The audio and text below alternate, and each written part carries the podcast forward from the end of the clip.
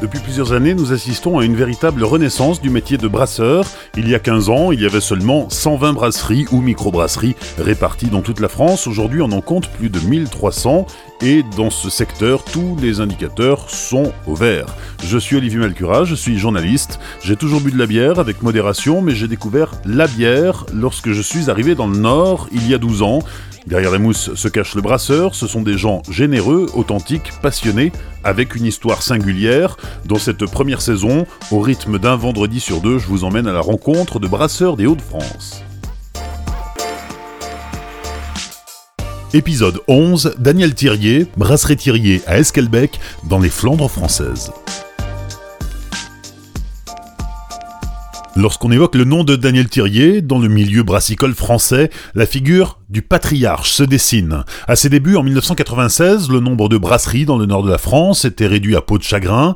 Pourtant, dans le petit village d'Esquelbec, où s'implante la brasserie Thirier, il y a eu autrefois jusqu'à 5 brasseries. Esquelbec aujourd'hui, c'est à peine plus de 2000 habitants, rendez-vous compte. Bref, dans cet épisode du Podcapsuleur, je vous propose une rencontre avec l'un des pionniers de ce nouvel essor brassicole français. En 96, euh, bah, disons de mon point de vue, c'était le désert. Hein. C'était principalement quelques grandes marques hein, euh, qui étaient présentes. Heureusement, nous, dans le Nord, on a gardé quelques brasseries, je dirais, euh, historiques, familiales. Bon, donc il y avait euh, Jeanlin. Moi, j'ai quand même grandi plus ou moins à la, Jeanlin, la Jeanlin Ambray, 75 centilitres. Bon, c'est un peu ça qui m'a fait découvrir la bière. Il y avait un peu les bières du Ch'ti aussi. Il y a eu aussi la, la Trois-Monts qui a dû sortir dans les années 80. Bon, voilà, donc on avait la choulette aussi, euh, quelques bières régionales. On avait aussi accès quand même, heureusement, aux bières belges. Euh, je ne sais pas, la Chimay, la Duvel, euh, moi j'aimais beaucoup l'Omelbier. Bon. Mais voilà, on comptait sur les doigts des deux mains, on va dire, les, bières à peu près acceptables ou bonnes qu'on pouvait goûter. Donc c'était quand même pauvre, hein, c'était un peu triste. Voilà. Puis il n'y avait pas exactement ce que j'aimais. Donc la meilleure façon de, boire ce qu'on aime, bah, c'est de le brasser soi-même. Tu viens pas du tout du milieu de la bière, hein. tu as grandi à la bière euh, comme beaucoup de gens du Nord, mais avant ça tu étais dans la grande distribution, dans les ressources humaines, rien à voir. Hein. Euh, comment est-ce que tu t'es dit un jour, tiens, je vais euh, monter mon, entreprise et créer ma brasserie? Bah, Déjà, la grande distribution, j'y suis arrivé un peu par hasard. J'étais déjà un peu un ovni hein, dans ce milieu-là, puisque moi j'ai fait des études de sciences politiques et d'histoire. Et puis euh, mes, passions, c'était plutôt, euh, bon, je sais pas, la, chimie, euh, la littérature. Bon, donc voilà, grande distribution. j'ai beaucoup aimé, j'y ai passé 11 ans. J'aimais beaucoup ce que je faisais, donc je m'occupais de ressources humaines, gestion du personnel, embauche, etc. Mais ce n'était pas un milieu non plus pour lequel j'étais prédestiné. Hein. Euh, non, alors moi je pense qu'on peut faire ce qu'on veut dans la vie, il suffit de, plus ou moins, hein, il suffit de le décider, de se prendre en main. Euh, si j'avais voulu être plombier, j'aurais appris la plomberie, euh, informaticien, j'aurais appris, bon, sauf que ça ne m'intéressait pas. la bière, ça, ça me passionnait, j'aimais la, consommer. J'en avais déjà un tout petit peu fait dans les années 70, donc j'ai dû être un des tout premiers brasseurs amateurs. On m'a ramené des kits, hein, des boîtes qui venaient d'Angleterre puisque c'était introuvable ici. Et donc j'avais fait quelques essais dans mon studio d'étudiant à, Paris. c'était une vraie catastrophe. Mais euh, j'avais quand même bon, déjà un petit peu touché la fabrication elle-même. Et puis après, voilà, j'ai vu que ça commençait à émerger. Il y a quand même une petite brasserie de la région qui, m'a euh, inspiré, c'est la, la, bière des jonquilles, donc la, brasserie au Baron à Gussigny qui a démarré dans, ces années-là. Et quand j'ai vu ces petites cuves euh, de, 6 ou 800 litres, je ne sais plus, euh, je me suis dit, bah voilà, c'est ça qu'il faut faire. Euh, on, peut faire de la bière sans, faire une usine, en fait. On peut faire un atelier. Et j'étais convaincu que c'était possible et que j'y arriverais et qu'il y en aurait d'autres on est vraiment au, tout début de la renaissance du mouvement euh, brassicole. D'ailleurs, tu fais figure de pionnier dans ce, dans ce secteur. Hein. Euh, quand je me balade dans les autres brasseries, on me parle souvent euh, de Daniel Thirier, un peu comme un, comme un dinosaure brasseur. Oui, ça me fait, ça me fait rire. après, voilà, j'ai le privilège de l'ancienneté, c'est tout. J'ai démarré un peu, un peu avant les autres. Moi, je me fie beaucoup à mon intuition. Euh, a au feeling un petit peu, et puis après à la, la, volonté. Et puis je regarde ce qui se fait ailleurs. Bon, après j'ai un peu la chance aussi d'avoir un peu de famille en Angleterre, euh, d'habiter à côté de la Belgique. Euh, mon épouse est canadienne, donc je vais aussi fréquemment de l'autre côté de l'Atlantique. où c'est là que tout a démarré. Il hein. ne faut pas oublier que la, révolution craft beer, c'est né aux États-Unis, et ça a essaimé ensuite. Et puis ça correspond aussi, euh, ça correspondait à des valeurs qui me, qui me touchaient, c'est-à-dire de, produire de, bonne qualité, enfin sainement, localement. Euh, voilà, le côté un peu artisan, relocalisation aussi. Hein, pour, pourquoi euh, consommer des produits qui sortent d'usines gigantesques alors qu'on sait les faire de bien meilleure qualité à petite échelle Hein, je crois qu'en surtout en France, bon voilà, on achète son, sa baguette fraîche le matin chez le boulanger. Hein, on n'achète pas du pain euh, sous plastique. Euh, bon, on, aime les, bonnes choses, les produits frais. Bon, bah, la, bière ou le fromage. Je prends, je prends souvent l'exemple du fromage aussi. Euh, est-ce qu'on aimerait avoir de la vache qui rit et du caprice des dieux, voilà, dans les rayons, point à la ligne ben, certainement pas. Donc voilà, la, bière était à part. Hein, l'industrie a vraiment fait beaucoup, beaucoup de mal. Hein, mais il n'y avait pas de raison qu'il n'y ait pas un, retour. Donc tu es parti avec ton bâton de pèlerin. Mais tu y croyais? Tu pensais que le secteur allait se réveiller? Oui, en tout cas, j'étais certain que moi, j'y trouverais ma place. Hein, euh, j'avais pas prévu du tout ce qui arrive aujourd'hui. Je n'avais pas du tout prévu qu'il y aurait 1300, 1400 brasseries, etc. Mais j'étais convaincu qu'une petite unité euh, de brassage bien placée, un projet bien réfléchi, trouverait son public. Voilà, ça j'en étais certain. J'étais un peu le seul à y croire, hein, et puis mon épouse, puis un peu même mes copains, ils étaient surpris. Bon. Euh, mais enfin, j'ai monté un super dossier, puisqu'il fallait convaincre. Hein. Euh, j'ai quand même dû emprunter à cinq. Euh, je suis parti avec cinq prêts différents. Hein. Donc j'ai dû convaincre des banques, des organismes, tout un tas de monde. Mais j'étais j'étais déterminé. Donc globalement, les gens se sont dit bon, il est un peu fou, mais bon, il a l'air d'y croire. Donc certains, en tout cas, m'ont suivi.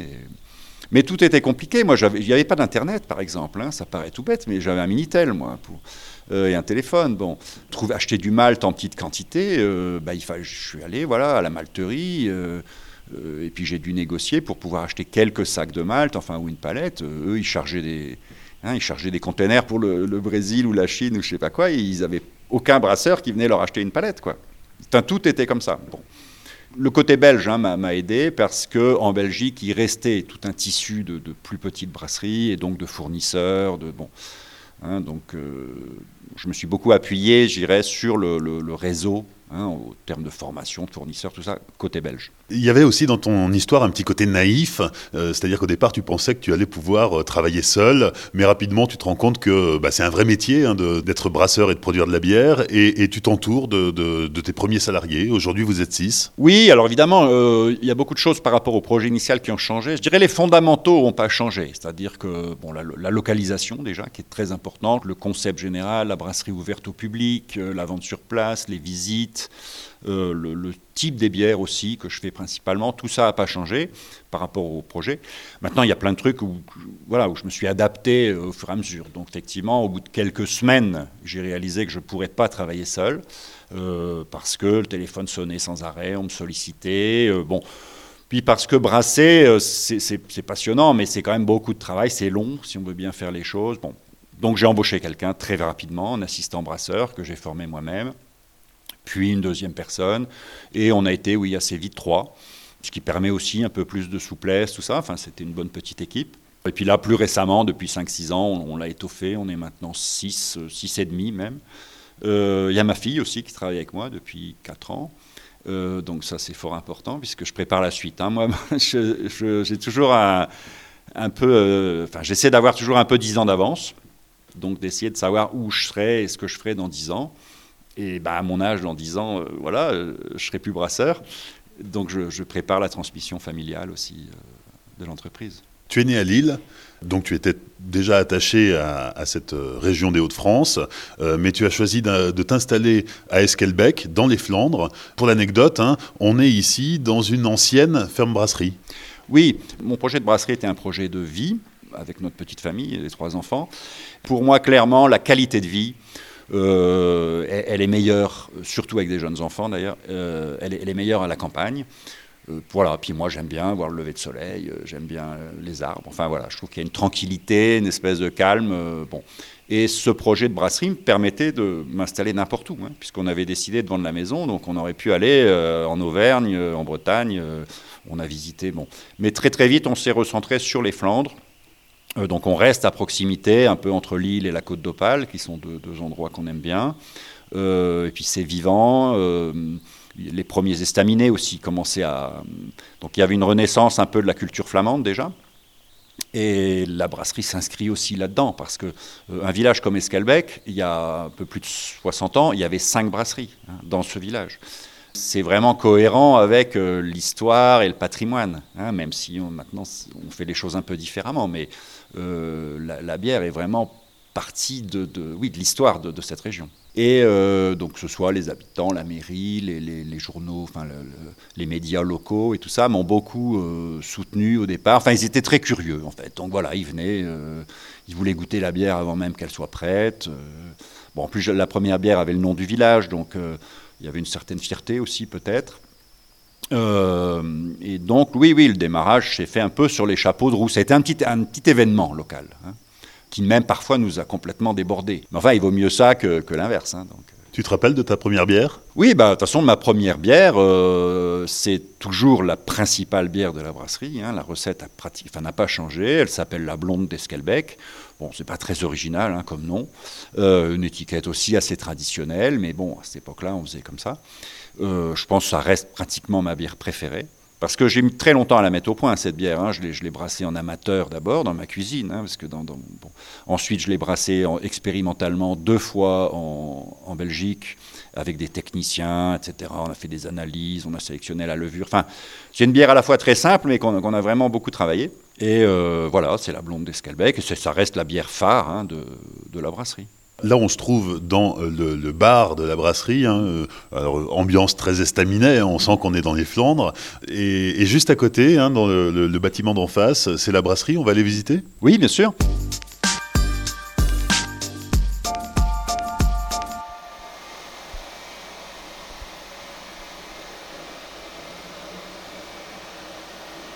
Nous sommes dans la brasserie alors qui a déménagé. Hein, euh, historiquement, il était installé dans une autre partie du bâtiment et puis euh, eh ben, il a fallu s'agrandir. Oui, en fait, j'ai commencé dans les anciens bâtiments, qui étaient ceux de l'ancienne brasserie, avec une petit, petite installation de 6 hectolitres euh, que j'avais acheté neuve en Italie et que j'ai utilisé pendant 10 ans.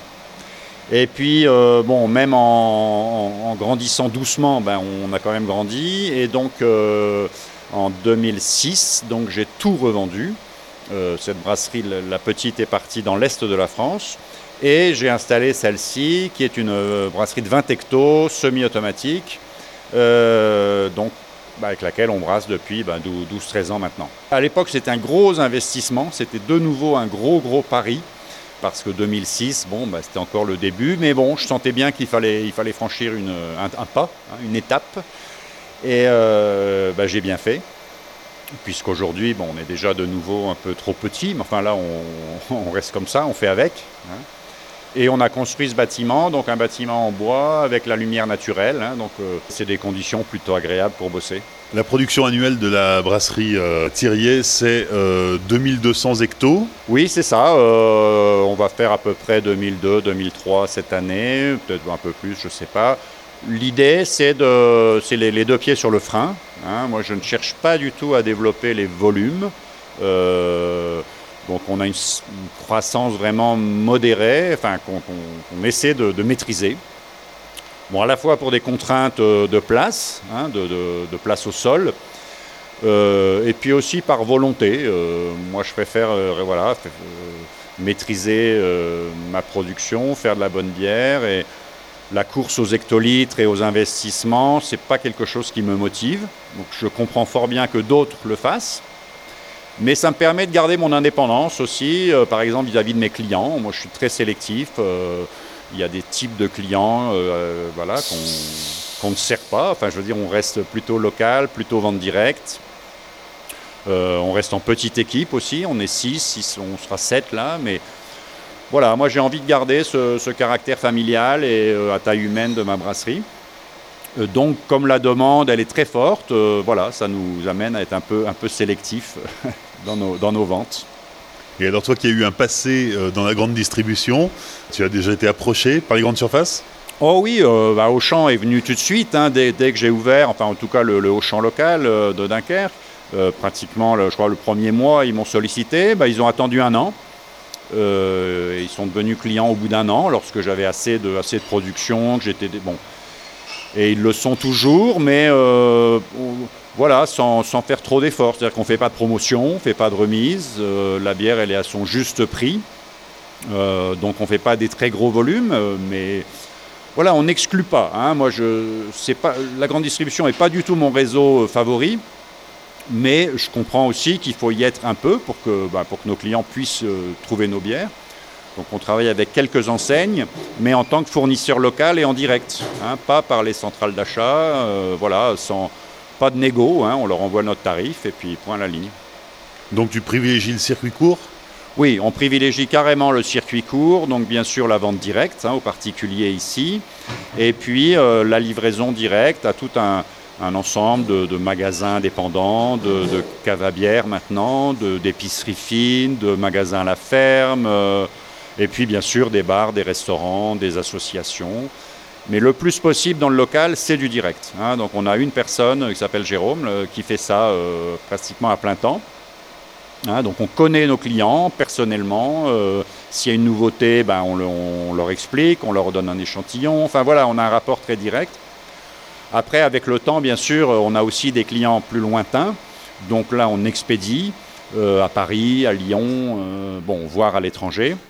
Mais en général, sauf très rares exceptions, on connaît là aussi euh, personnellement les gens. Soit ils sont venus nous voir, soit on est allé les voir.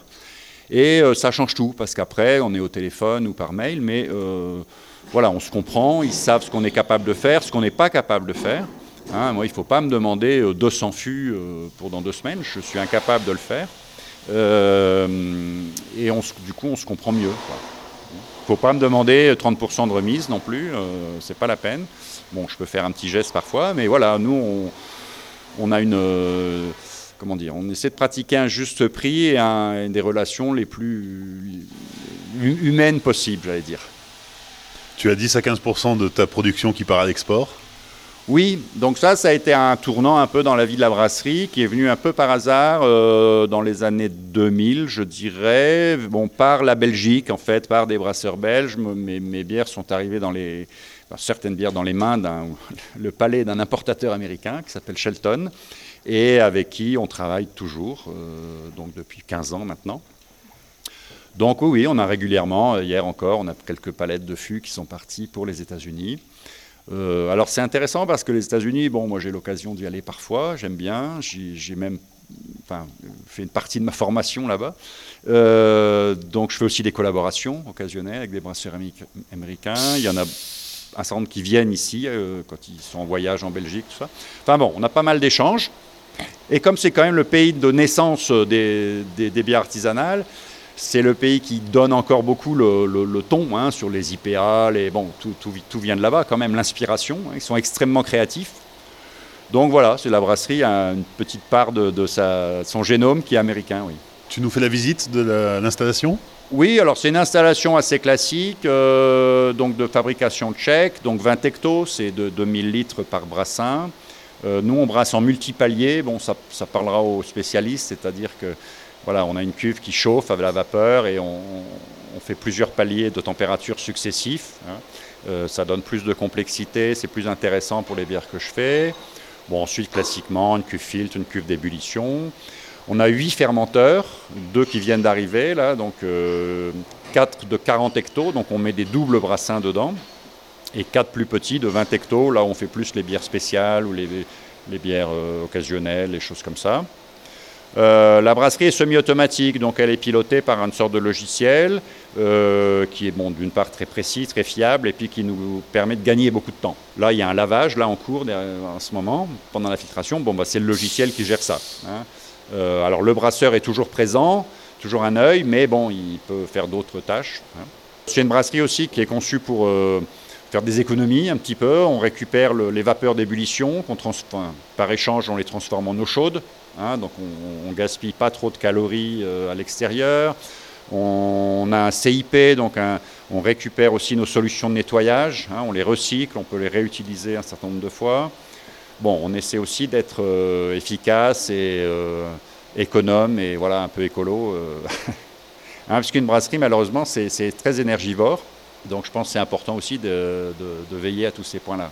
On n'est on on pas exemplaire, mais voilà, la brasserie est conçue pour, pour être rationnelle. Petit passage dans la chambre chaude où là les, les bières se reposent et euh, continuent de travailler avant de, avant de partir vers la, vers la, distribution.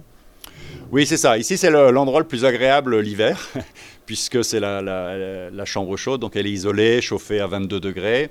Et euh, on y stocke donc toutes nos bières après mise en bouteille. Euh, donc pour les bouteilles, c'est au minimum deux semaines.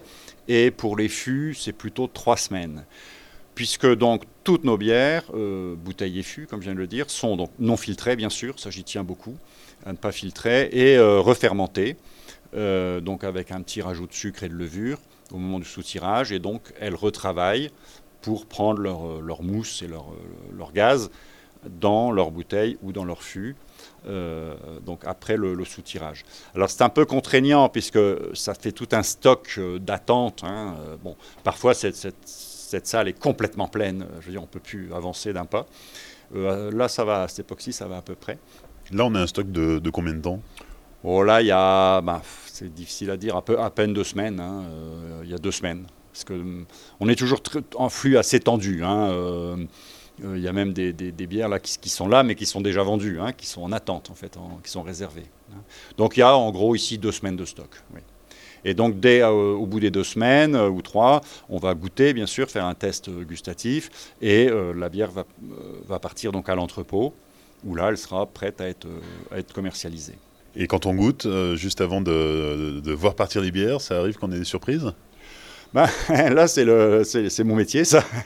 c'est la non, bah, je dirais maintenant, bon, avec le temps, on a bien maîtrisé nos, process, mais euh, on n'est jamais à l'abri euh, d'un défaut ou, en tout cas d'une refermentation qui aurait un peu traîné, hein, d'une activité dans, la, levure euh, un peu plus lente. Donc il faut s'assurer quand même que la, bière est, propre à la consommation. Euh, ça fait très longtemps qu'on n'a pas eu de souci, mais il peut arriver en tout cas qu'on décide par exemple de, laisser une semaine de plus en cave chaude, hein, de ne pas sortir, surtout l'hiver. Bon, voilà. Euh, après, pour des analyses plus précises, on fait analyser nos bières hein, par un labo extérieur, puisqu'il y a des défauts qui peuvent être présents qu'on ne détecte pas forcément euh, comme ça quand on goûte une bière jeune. Hein. donc le labo aussi nous apporte une, confirmation de la qualité technique en fait, de la bière. Mais oui, oui, goûter, ça reste toujours très important. Euh, enfin, c'est même essentiel hein, de ne pas libérer des lots euh, sans être au moins à peu près sûr que, tout va bien. Hein.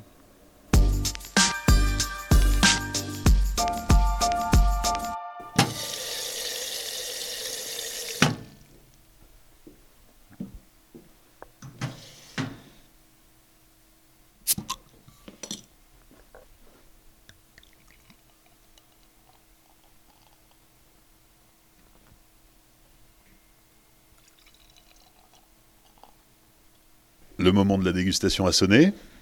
Oui, c'est l'heure en plus. Voilà, donc euh, là j'ai choisi l'étoile du Nord euh, parmi, donc on a 10 bières hein, permanentes, euh, donc c'est une des 10.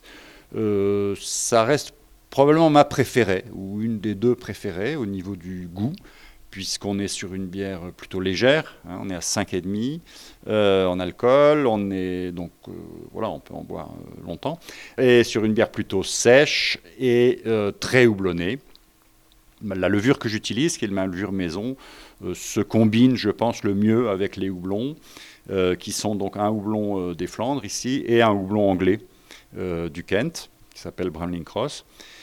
Et alors, c'est une bière qui a, qui a, compté énormément dans la brasserie. D'abord parce que c'est une bière collaborative. à l'époque où les collaborations, ça se faisait pas, ça n'existait pas. Et ben moi, j'ai fait cette bière avec un brasseur anglais, donc qui avait une petite brasserie dans le Kent.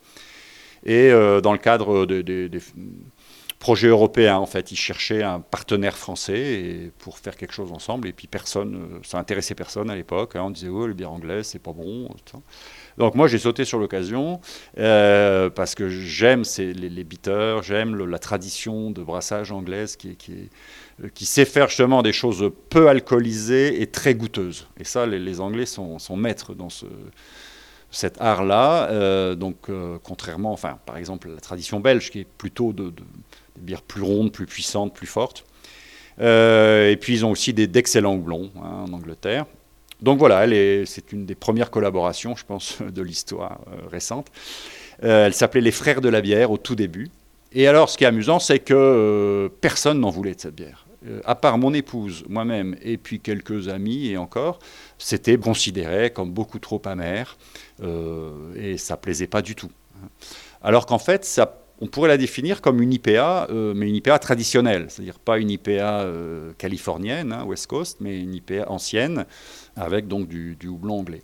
Et puis l'histoire, c'est que cette bière quand même a voyagé, forcément j'ai eu quelques clients, elle est arrivée en Belgique, elle a été goûtée par notamment des brasseurs belges, que je peux citer parce que ce sont les, responsables de la brasserie de la Seine, hein, euh, donc Yvan de Basse notamment, et ils l'ont transmis à des Américains. Euh, qui ont trouvé ça formidable et ça a euh, initié mon export aux États-Unis. C'est-à-dire que l'importateur a débarqué ici un jour, bah, avec Yvan d'ailleurs, euh, a goûté tout ce que je faisais à l'époque. Donc il y avait trois bières en tout, je crois, dont, l'étoile. Et voilà, il a trouvé ça incroyable que, que, une bière comme ça soit faite en France. Et il m'en a, il, en a voulu tout de suite une palette, ce qui pour moi à l'époque était énorme. Mais voilà, ça, a aussi ouvert euh, euh, tout le côté américain dont je parlais de la brasserie. C'est vraiment grâce à cette bière. Euh, donc d'une certaine façon, je, lui dois beaucoup. Et, mais elle est arrivée encore une fois un peu par hasard, hein, par cette rencontre avec John, donc le, brasseur anglais, qui peu de temps après d'ailleurs s'est installé en France. Hein. L'histoire est assez, marrante. Alors aujourd'hui, c'est une bière un peu classique, beaucoup de gens la connaissent. Elle n'a plus vraiment rien, enfin rien d'exceptionnel au niveau euh, amertume et houblon, puisqu'il y, a, bien des, IPA, double IPA, etc., qui sont nettement plus houblonnés. Hein, donc elle est revenue un peu dans, dans la moyenne. C'est plus du tout une bière extrême. Mais bon, voilà, elle a fait son. Elle est rentrée un peu dans les classiques, elle est dans beaucoup, beaucoup de bouquins aussi. Et puis prochainement, on va la relooker un peu parce que son étiquette euh, a vieilli avec le temps. Donc on va rajeunir, euh, on vient de les recevoir, elle aura en plus un nouvel habillage. Mais, pas, mais la recette ne change pas, elle. C'est la même. On goûte? Oui. Santé. Alors, euh, là, bon, on retrouve au nez euh, caractéristique de, de, la levure que j'utilise. Hein, donc c'est un peu la signature des bières Thirier. Donc c'est une levure de saison qui vient d'une ancienne brasserie belge et qui euh, développe, euh, comme toute levure de saison, pas mal d'arômes un peu, alors on peut dire euh, épicés, hein, on peut trouver un peu de côté poivré dans le nez, et puis là ce sera plus en bouche des côtés un peu fruits blancs, un peu pommes, pommes vertes par exemple.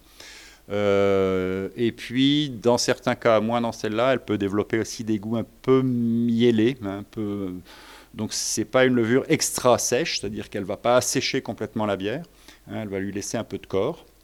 Et euh, là, au, dé, donc c'est vraiment ce qui ressort.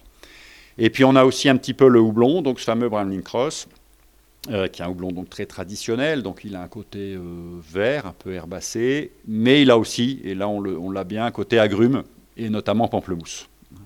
moi, ça me fait vraiment penser notamment au blanc de pamplemousse, un peu entre la peau et puis la chair. Et voilà, avec donc beaucoup de fraîcheur. Et puis quand on va goûter ça, ben, on aura euh, donc une amertume assez raisonnable. Alors pour les, pour les techniciens, on est à à peu près 45 hein, en IBU, donc c'est l'indice d'amertume.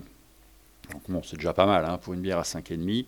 Ça donne aussi une grande longueur, hein, c'est-à-dire que voilà, le, goût va être assez persistant sur la langue, sur le palais, euh, mais sans, sans être, à mon avis, agressif.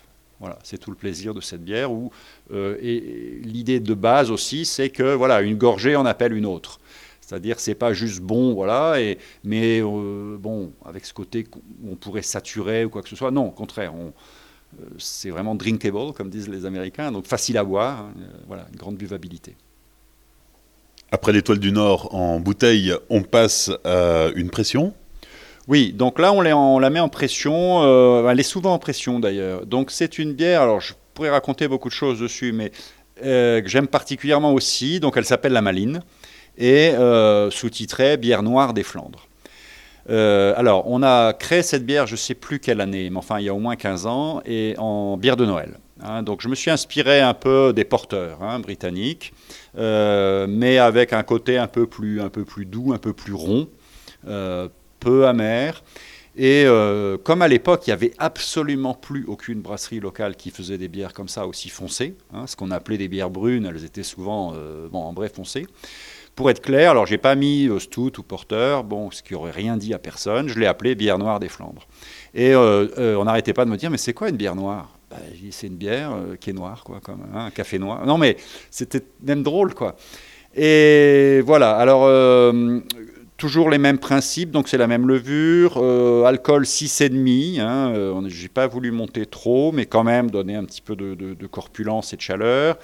Et puis le, grand truc dans cette bière, ce sont les épices. Euh, qui sont à peu près indétectables, une par une au palais, enfin à moins d'avoir vraiment le palais très, très, ou le nez très fin, mais qui contribuent très largement à sa complexité et notamment une quand même que je peux citer, mais qu'il faut utiliser euh, et que j'ai appris là au Québec hein, par un brasseur québécois, euh, c'est l'anis étoilé. Et l'anis dans une bière brune, en fait, apporte une touche une fraîcheur, apporte quelque chose de léger, de frais. Alors, euh, il faut faire vraiment attention, parce que s'il y en a trop, c'est imbuvable, hein, c'est du, du, ricard là, ou du pastis. mais puis, il y a d'autres épices. Et voilà, on a mis un petit. Donc la bière de Noël initiale, euh, on l'a retravaillée et c'est devenu cette bière noire. Alors on n'avait pas trop de noms au départ. Et euh, le nom, il faut le dire aussi, euh, il, vient d'un séjour à Charleville-Mézières parce que bon, moi je suis un peu passionné aussi, enfin j'aime beaucoup Arthur Rimbaud, et je, voilà, et je voulais absolument aller visiter la maison natale de Arthur Rimbaud et le musée, et tout ça.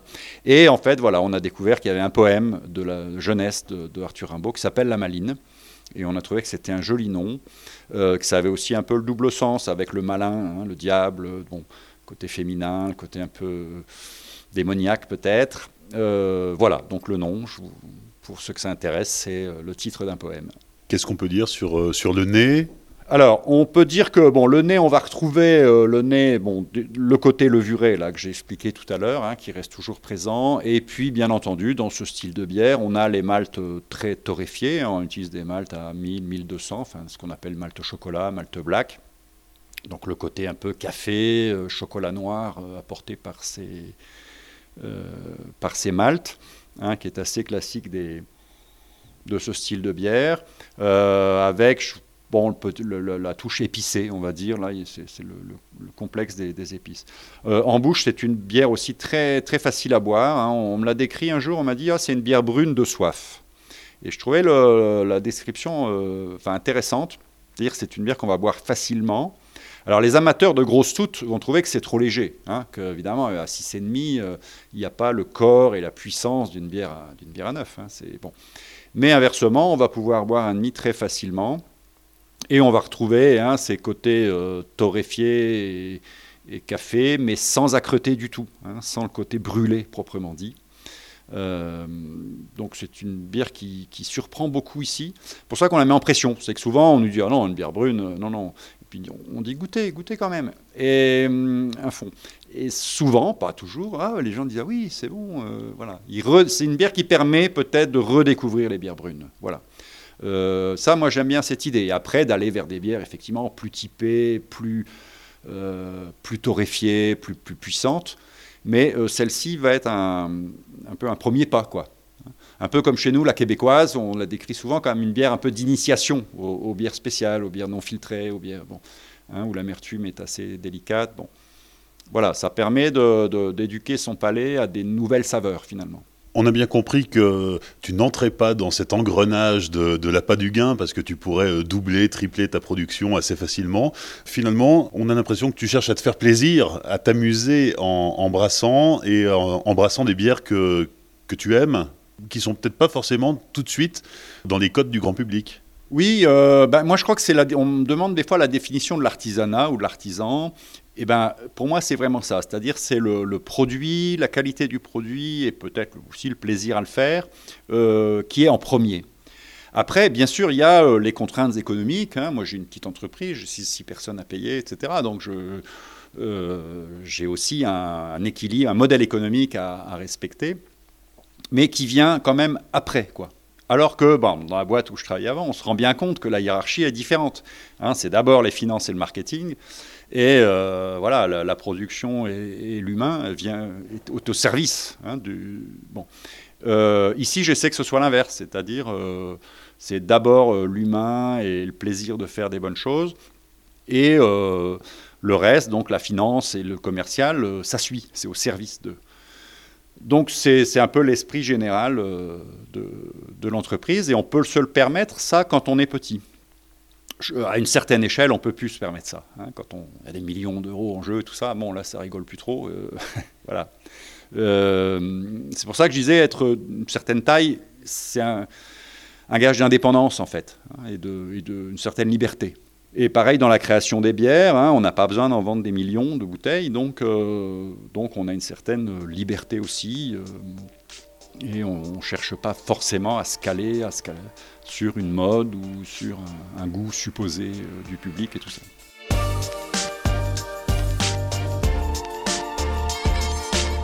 Merci à Daniel Thirier, fondateur de la brasserie Thirier, de nous avoir accueillis dans sa brasserie d'Esquelbec, dans le Nord. Comme d'habitude, je vous propose de découvrir la brasserie en images sur l'Instagram du Podcapsuleur.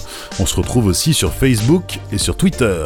Dans 15 jours, je vous proposerai le dernier épisode de la première saison du Podcapsuleur. L'aventure du Podcapsuleur a débuté il y a bientôt 5 mois, ou plutôt il y a 5 mois seulement, et chaque jour, eh de, nouveaux auditeurs nous rejoignent et cette communauté que nous formons grandit, grandit, grandit. Euh, ça se voit sur les réseaux sociaux, bien sûr. Alors, on vient de, franchir une barre symbolique, celle des 10 000 écoutes. Je vous garantis que pour moi, ça veut dire beaucoup. Pour cette écoute fidèle, pour vos messages de plus en plus nombreux, eh bien, je voulais vous dire merci. Le dernier épisode de la saison 1 sera enregistré en public le 27 février dans un bar à Lille. Je vous communiquerai bientôt toutes les infos sur les réseaux sociaux.